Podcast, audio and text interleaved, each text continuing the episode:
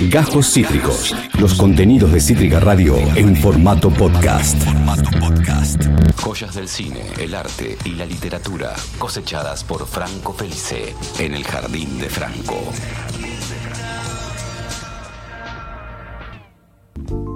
No, no, no. ¿Qué pasó? ¿Se escuchó? ¿Se escuchó? Que dije que se viene una increíble columna de Franco Felice. Voy a contar lo que contó Franco. Eh, vamos a contar un poquito mientras entramos acá en las praderas, los canteros, los jardines, las eh, malezas del jardín de Franco. Hoy voy a ver un depto. O sea, no, no salgo corriendo, pero, pero voy a ver un depto de Facultad de Medicina. Franco me preguntó si, si yo volvía, hoy salía apurado. o sea, Ah, claro, claro, ahora, ahora entendí. Ahora entendí. pero nos vemos, man- nos vemos. Sí, sí, sí, no, por supuesto. No, mañana no. bueno, tenés un- una posibilidad más. Sí, sí, sí, vamos a ver que estoy roscando a full. Eh, hay una, eh, voy a ver un, departam- un departamento en Facultad de Medicina, al cual serás eh, correctamente invitado. Esta vez sí, a este sí. A este sí, A este sí puedo entrar. a este- Tipo. si me ayudas con la mudanza, te podés quedar a tomar un vaso con agua. Podés ir al baño. Podés ir al baño, ir al baño. solo lavarte las manos. Franco Felice, ¿cómo estás? ¿Cómo viene eso? Bien, bien, un poco, un poco cansado. La- el final de la Sí, cursada nos deja. Bueno, uno siempre está cansado cuando habla de estas cosas, pero eh, hay etapas de cansancio. Quizás la última semana o las últimas dos semanas de cursada, si bien está ese relajo que uno dice, che, son las últimas dos semanas, qué bueno, también decís, bueno, así la estoy pagando. Eh, Sí, sí, en el sí. sentido de que, bueno, no, no es solamente ir y decir, bueno, nos vemos, sino que tenés que hacer un montón de cosas. Por lo menos a mí eso me pegó muy fuerte y estoy tratando de recuperar todas las horas de sueño que no tuve en cuatro meses ahora. Sabiendo que se viene una maratón sexual durante el mes de julio para Franco, así que entiende que tiene que hacer una cura de sueño para recuperar la energía para poder. Claro, es como que, viste, te invitan y vos decís, bueno, primero te vas a la cura de sueño, tengo que dormir tres días y después no paro por tres, tres semanas. Entonces, Wow, con eso. Te, te pago el tratamiento, claro. Banco, banco fuerte. Por suerte tenemos este oasis. Me encanta decir oasis. decirlo, ¿Viste esa gente que le dice todo oasis? Sí. Esto es un oasis, no, pero esto es un oasis. Unos posta. chicos hicieron una banda por ese chiste. ¿Qué banda oasis? Oasis. ¿Oasis? Claro. No lo ubico. Estaban ensayando y dijeron, che, estos son oasis. Hacen Vaporwave. Oasis. Oa- Oasis. Es por ahí. Es por ahí, hermano. Siempre Por ahí, juntos. hermano. Eh, Niam y Liam. Eh, Niam y Liam. sí, Gallagher. Eh, Gallagher. Que seguramente están allá en Liverpool. Escuchando. eh, Escuchando All the Storm Together. Y ponen a full, suben el volumen los jueves a las 3 de la tarde. Porque saben que es el momento donde Franco aparece en su jardín y nos habla. ¿De qué nos habla? 10 de la noche será. Allá. más o eh, menos. cenando, están picando No unos está cenando vamos a escuchar a. Frank. you. Frank, here, uh, I hate you, Liam. ¿De quién Claro. Bueno, en la, en, la, en la columna de hoy estaba pensando, bueno, un poco como te dije antes, que no a modo de lamento, ¿no? Sino que te había dicho que la columna de hoy me hubiese gustado mucho hacerla la semana anterior, que la semana anterior, si no me equivoco, hablé de Pedro Páramo Sí. y Juan Rulfo y bueno, todo el, el pre-boom latinoamericano, pero cuando estaba escribiendo esto, por lo menos cuando estaba investigando un poco más después de, de volver a ver la película de la que me voy a referir, spoiler, ya saben que es una película, si vamos a hablar de un libro, eh, decía, che, esto hubiese quedado muy bien después de la, de la columna de Tiburón, de la columna de Tiburón y su novela, su, su novela... La, la novela previa, por supuesto, de Peter Renklin, en la que Steven Spielberg se basó para hacer Tiburón. Porque acá eh, también vamos a hablar de cine, también vamos a hablar de una película, también vamos, a, también vamos a hablar de una película de terror, también vamos a hablar de una película de terror que está cumpliendo 40 años, que cumplió 40 años la semana pasada, o sea que nos podemos retrotraer mentalmente al año 1980 y... 40 años, 1982. Exactamente, muy bien. Quería, quería ver si eras rápido, como Ah. siempre me decepcionaste. Pero Soy bueno, de sí. sociales, Franco, matemática no es lo mío. Bueno, lo mío tampoco. Eh, 1982 exactamente, porque pensando un poco en estas historias de terror y en, esta, en estos aniversarios, que el otro día decía, qué, qué bien que la estamos pasando los fanáticos del género, porque se está viniendo una oleada de aniversarios que Sí. nos llevan a ver esas películas que, por lo menos yo soy muy nostálgico en ese sentido y soy, soy como muy, muy categórico. Che, cumple, no sé, 50 años El Padrino, la quiero ver de vuelta. Hace poco fue de Shining. No. No, The Shining es del 80, eh, Sí, cumplió que- 2020, claro. cumplió 40 años, pero no hubo ninguna... Pandemia. Bueno, sí, quizás los fanáticos se juntaron a, Sí. a correrse con un hacha, no en sé. Zoom. En Zoom, exactamente, encima fue en 2020. Eh, no hubo ningún restreno ni nada, ni ninguna remasterización, lo cual es una pena enorme, pero bueno, eh, no quita que uno igual pueda decir, che, voy a ver la película, como es el caso mío que, que hice la semana pasada, con una película que, como te decía, cumple 40 años, una película de 1982 llamada The Thing, La Cosa. Una película muy conocida para los fanáticos del género, de hecho no te la quería decir porque quería ver cuál era tu reacción, a ver si la conocías. Es una película... eh, canónica histórica del cine de terror, The Thing, La Cosa, por supuesto, se la ha traducido como La Cosa que cayó del espacio, La Cosa de otro mundo, La Cosa que vino, siempre encabezado por el sintagma La Cosa. De hecho, pequeña trivia argentina, la revista La Cosa de cine se llama La Cosa por la película. Por la cosa. La Cosa Cine Fantástico y Bizarro se llama por esta película, La Cosa. Wow, película que vi hace muchísimo tiempo y me, me estás. Necesito revivir muchísimo. Estás reviviendo, bueno, me, me alegro muchísimo. Estoy para tratar de hacer eso. Es una película de 1982 que la dirigió uno de los pilares del cine de terror, uno de los directores más importantes del género, que es John Carpenter, una de las grandes C del terror. Hay una triada por- compuesta por John Carpenter, Carpenter, David Cronenberg y Wes Craven, tres directores de terror, eh, que se lo llama las tres C del terror. Carpenter, Craven y Cronenberg. Eh, Cronenberg es mi favorito personal, pero en este caso vamos a hablar de Carpenter porque es el director de la, de la cosa. ¿De qué trata la cosa? Un grupo de científicos van a la Antártida, ci- científicos estadounidenses van a la Antártida en una eh, en una parada, una especie de paraje que pertenece a la Unión Soviética. No olvidemos que también estaba muy en boga todo el tema de la Guerra Fría, había mucha tensión en 1982 entre ambos Sí. polos. Auge. Exactamente, está protagonizada por Kurt Russell, que ahí lo vemos con barba y pelo largo, ahora está pelado y gordo. Y bueno, llegan ahí y en el momento que llegan, eh, bueno, saben que están aislados, saben que están solos, saben que no hay nadie alrededor y aparece un perro. Aparece un perro en la nieve. Esto es todo nieve absoluta totalmente. Aparece un perro y dicen, che, perro medio raro, bueno, déjalo pasar, tiene frío, pobrecito. O Recordemos que está en el medio de la nieve. Cuando el perro entra, ven que se empieza a comportar un poco extraño. Pero bueno, che, es un perro, debe estar asustado, debe tener frío, qué sé yo. Y ahí nos damos cuenta, esto no es spoiler, como digo siempre, porque ocurre a, la- a los 20 minutos de la película, a la media hora. eh, el perro se empieza a comportar de forma muy extraña y nos damos cuenta que es portador de un virus, es portador de una bacteria que asimila el cuerpo de las personas y que se transforma en esa persona. No destruyéndola, no matándola, sino que se asimila. Claro. Directamente pasa a ser un huésped en el cuerpo de esa persona. Podría pasarte a vos, podrías tenerlo ahora y yo no me daría cuenta, salvo cuando me quieras comer, ¿no? Cuando me quieras matar, cuando quieras atacarme. Entonces comienza a haber una serie de. Che, algo pasa. ¿Dónde está Fulano? No, no lo vi. Fue al baño, no lo Ah, Como y- un desdoblamiento interno. un desdoblamiento interno, exactamente, Claro. porque son ocho personas y empieza. Se empieza a ver mucho uno de los, de los ejes que se discutieron después de la película, que ya iré a esto, porque esto es post película, eh, porque por algo me parece tan interesante, eh, de las cosas que se empezaron a hablar a partir del estreno de The Thing en cines. Eh, comienzan a decir, che, pero falta este, ¿qué le está pasando? ¿Dónde está? Y ven que uno está muerto, ven que el otro se está convirtiendo, una cosa La así. película La Cosa. La película 82, La Cosa, sí. año 82, exactamente. Entonces vemos, bueno, que esa cosa, esa cosa innombrable, esa cosa que no saben qué es, por algo le dicen La Cosa, y la película por algo también se llama La Cosa, es aquello que está eh, convirtiéndolos a ellos en monstruos, en bestias, y que, bueno, los asimila primero como personas normales y después los mata. Entonces, acá te quería mencionar algo que, que recién vos hiciste una, un comentario que me pareció muy pertinente. Eh, esto del desdoblamiento interno. Es una película que no quiero repetir a lo que ya he dicho antes, pero esta cosa de gente junta, de una pequeña comunidad, de un grupo de trabajadores que están encerrados en un lugar inhóspito y que se tienen que cuidar porque hay algo que está infectando a todos alrededor. Ya sabemos a qué nos hace acordar hoy en día, Sí. por supuesto. Ah, Vos acabás de decir 2020. Sí. Bueno, un poco como que está esa idea, ¿no? Que también se ve en otra de las películas de, de la época del terror, que es del año 79, un poco previa, que es Alien. Esta cosa de los grupos humanos que se tienen que cuidar porque hay algo que los está atacando y ese algo es invisible. Claro. Ese algo se mete en uno. Y los empieza. No estoy haciendo un- una lectura paralela al coronavirus, No, pero, no, pero es, muy, es muy interesante ver cómo eso después se replica en la vida real. Y es un miedo, un miedo un jodidísimo. Exactamente, porque vos estabas acá, vamos, vamos a pensar hace tres, dos, tres años. Uno estaba acá y no tenía manera de saber si vos tenías COVID o si Ian tenía COVID, entonces era como por las dudas me alejo. Bueno, estas cosas... Hasta que te transformaban los síntomas. hasta que te transformaste en los síntomas, exactamente. Entonces, acá es cuando vemos que siempre la ficción es la mejor manera de explicar las cosas, incluso cuando se adelanta a las cosas, cuando esto pasa 40 años antes. Entonces, con The Thing, y bueno, con Alien, que es una. Otro día hablaremos de Alien, pero también me hizo acordar esta relación. En la cosa, en The Thing pasa esto, ¿no? Pasa esto de que no sabemos quién es el portador de ese virus, que bueno, en este caso es un monstruo, es una bestia que te, te, come, y bueno, está como la parte más escatológica de la película, la parte más gore, donde eh, cada uno es devorado, donde van pasando diferentes cosas. Recordemos que el huésped inicial era un perro. Un perro que lo ven afuera y también dicen, bueno, vamos a meterlo porque pobrecito tiene frío. Y, y es un poco también esta lectura, ¿no? Del presente y de decir, bueno, no pasa nada, está todo bien, viste, no hay que cuidarse. Entonces, una vez que empieza... Empieza a ocurrir esto, bueno, eh, el protagonista que te decía que es Carl Russell comienza a, bueno, como es el protagonista, es el héroe, tiene que agarrar el soplete y salir a matar al bicho ese.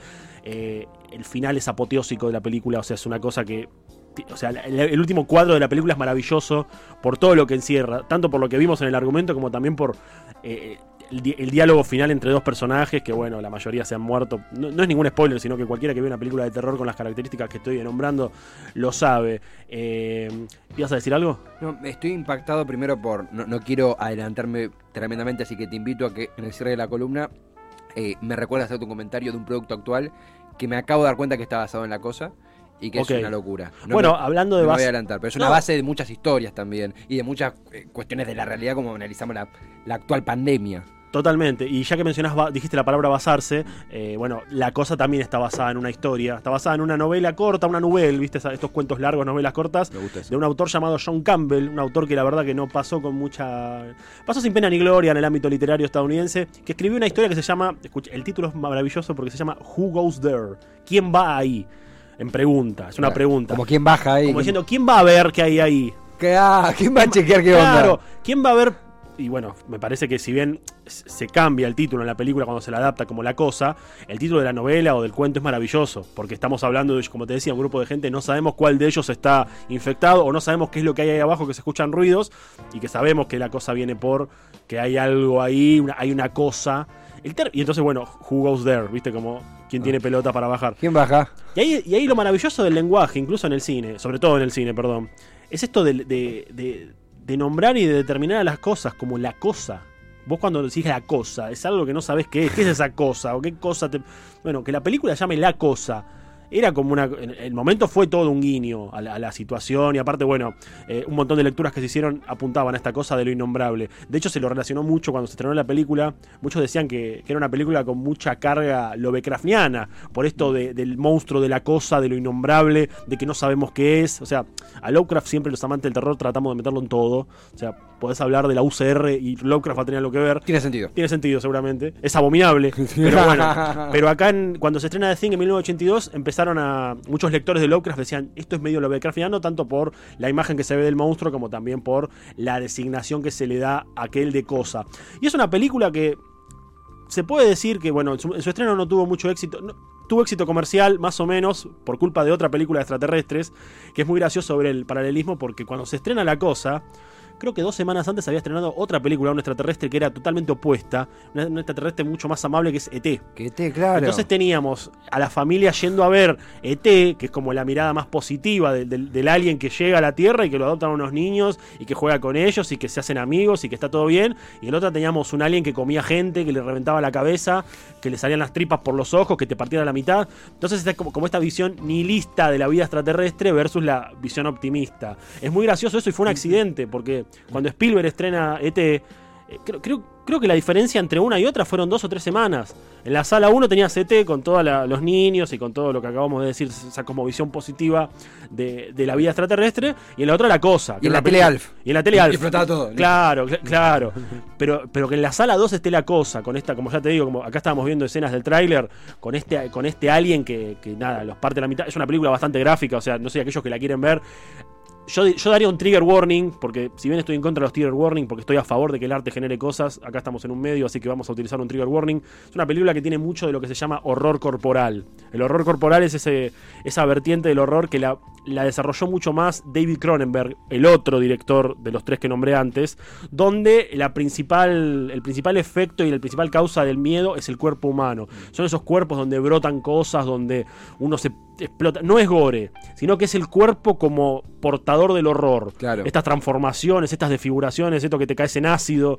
eh, hay que diferenciarlo del gore, que no es lo mismo, pero La Cosa es una película que tiene mucho de esto. El cuerpo en los extremos. El cuerpo en los extremos, el cuerpo como cosa abyecta que se abre y que por ahí sale una sale un bicho de adentro y te quiere comer. Bueno, la eh, si les gusta eso que acabo de decir, la cosa la pueden ver esta noche que la van a pasar bárbaro o el viernes, que el sábado es feriado. Eh, es un buen punto. Sí, es verdad, Es- es un buen feriado. punto. Es verdad, sábado feriado. Exactamente, no, pero tiene, tiene mucho de esto, ¿no? Visualmente, eh, más allá de la cuestión de los efectos, que es alucinante para la época en la que se hizo, eh, se destacó mucho la, la parte del cuerpo, como un cuerpo, y para esto se podría hablar muchísimo y citar autores teóricos, pero es aburridísimo, porque mucho de cómo el cuerpo se lleva, lleva la mayor carga en lo que es el terror. Como, in- insisto, como te dije antes, si les gusta el terror corporal, les recomiendo cualquier película de David Cronenberg, pero en este caso vamos a la otra C, a John Carpenter con la cosa, que es como que le hace un guiño a Cronenberg y le dice, mira, yo también puedo hacer que de un cuerpo se abra en dos y salga un alien, o salga dos y te coma la cabeza y te exploten los ojos y te salga...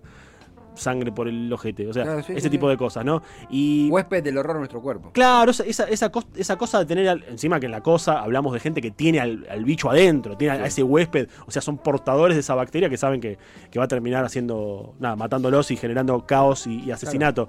De todas formas, algo que se hablaba mucho, te decía cuando se estrenó la cosa, más allá de su éxito, ¿no? Más allá de las comparaciones que se hicieron con ET, muy graciosas, pero eh, y no, eh, no se las buscó hacer, quiero decir. Fueron, fue un accidente. fue un accidente, claro, exactamente. Se hablaba mucho eh, en ámbitos hasta académicos de psicología, cómo la película mostraba lo que era la vida en convivencia bajo una amenaza y cómo también se entraba, entraba en juego esto de, incluso estando entre amigos, incluso estando entre conocidos, cómo opera la desconfianza. Porque la película, uno de los temas humanos que trata, trata dos temas humanos para mí. Uno es la desconfianza y el otro es el pánico y la paranoia de estar todos encerrados con gente que uno conoce y no saber qué puede pasar y no poder salir. De estar, eh, es como los juegos de. es- Eso es- hay una teoría que se llama el juego del gato y el ratón, que es encerrar al gato con el ratón, en un momento se lo va a comer. Bueno, lo mismo ocurre acá, porque tenés a ocho personas encerradas en una base de la Antártida, imposible salir porque hay una tormenta de nieve que no te deja ni abrir la puerta, y tenés un- una cosa adentro, que es lo mismo que pasa en Alien. Alien, Alien es a, la- a esa escala es lo mismo, pero en una nave espacial con una alienígena que ni se lo ve, pero que sabemos que va haciendo cosas. Eso es el tipo de película de terror que a mí personalmente más me gusta, ¿no? Que no vemos al enemigo siempre, no vemos a la amenaza, y bueno, creo que la cosa es como la que rompió con todo eso en el sentido de que se volvió la más exitosa del género junto con Alien. Y que a su vez también estaba eh, como inaugurando una forma de decir, mirá, te puedo asustar, te puedo generar asco, te puedo poner nervioso y no te voy a mostrar con qué. Algo que muchos años después se podría decir desde otro lado y salvando las distancias, pasa por ejemplo en el proyecto Blair Witch, que nunca sabemos qué es lo que nos está asustando. El falso documental. El falso documental del proyecto Blair Witch, que nunca sabemos qué es lo que pasa. Nadie, nadie vio la amenaza. Cuando, ve- cuando vos ves el proyecto Blair Witch, vos tenés miedo porque estás emocionalmente de la mano con los protagonistas. Sí. Vos tenés miedo porque ellos tienen miedo. Bueno, es un falso documental, la técnica narrativa y fílmica es otra, pero en la cosa eso no pasa. La cosa no es un falso documental, sino que es una película hecha y derecha, y uno comparte ese miedo de no saber qué es esa cosa. Claro. Ya el título te, te engancha, porque la cosa, ¿qué es esa cosa? Entonces, bueno, va por ese lado. Y se hablaba mucho, como te decía, de hecho ha habido, si no me equivoco, por lo que estaba leyendo el otro día, se han hecho hasta, hasta estudios así, no te quiero decir académicos, papers, pero se han hecho como relaciones entre esto de la película La Cosa y, y el aislamiento, la película La Cosa y la desconfianza, esta cosa de yo estar con vos y por ahí sos mi amigo hace 25 años, pero tenés el bicho adentro Sí, sí, sí. y te- me, vas a, me vas a comer, o sea, me vas a matar. Que es una sensación muy reciente. Es muy reciente, exactamente. Me vas a matar y yo lo voy a matar a él y por ahí él lo amo y me lo como igual. O sea, le- e- ese tipo de cosas, ¿no? Entonces, un poco que la cosa, la película La Cosa, ayudó a incorporar, si se quiere, este miedo, a lo, a- no a lo desconocido, sino a lo cercano, al encierro. Si bien habla, si hablamos de películas que, el- que el encierro es como la principal atracción, tenemos muchísimas. Vos mencionaste El Resplandor, me parece que es uno de los mejores ejemplos. Eh, en la cosa esto se va más a lo, a lo humano, porque es un experimento. Ocho personas encerradas no pueden salir, hay uno del, del que, del que hay que desconfiar, pero no es uno siempre, no es un uno estático, va cambiando. En, una- en un momento es este, en otro momento es el otro. Entonces hay que tener cuidado. La desconfianza entra mucho ahí. Eh, esto se ve supuestamente también en. Bueno, hay una, toda una serie de películas que, que tratan al respecto. Que, como te decía, cuando sale un producto como La Cosa, que es rupturista en ese sentido, o que por lo menos presenta algo ya sabido de una manera nueva, empiezan a salir copias y copias de películas. Pero yo creo que para entender este miedo y esta sensación de encierro y de desconfianza, de no poder confiar en nadie, como, como dicen los eslogans de las películas, no salgas, eh, olvídate de tus amigos. Tú eres el siguiente. Tú eres el siguiente. Eh, si quieren ver algo que tenga todo eso, más horror corporal, más algo para ver y dar en estos días de frío, porque bueno, el clima acompaña muchísimo con la Sí. película, eh, yo les recomiendo que vean La Cosa. De John Carpenter, como te dije antes, The Thing, año 1982, cumplió 40 años hace poco y bueno, este rewatch que decidí hacer, eh, me parecía que merecía quizás un comentario. Eh, eh, en- en- es- creo que estaba en Netflix hasta hace un tiempo. Estaba en Netflix y la sacaron. Hace siempre- siempre- Para poner seguramente un reality hindú de danza. Vos sabés que está barro el documental de Reality New Dance, te iba a decir. No, Netflix hace eso. Me- a mí me, me sucede lo siguiente. Vos empezaste a escribir, refrescaste un poco también el recuerdo del... Sí. de- iba a decir, refrescaste de mí el recuerdo de la cosa. Ya de- la dejé picando bajo el arco, pero estamos en la columna y acá nos ponemos serios. Hay un, un- Se le llama... También, qué sé yo, podemos traer un poquito la, la resaca de la cuarentena con el Among Us y esto de...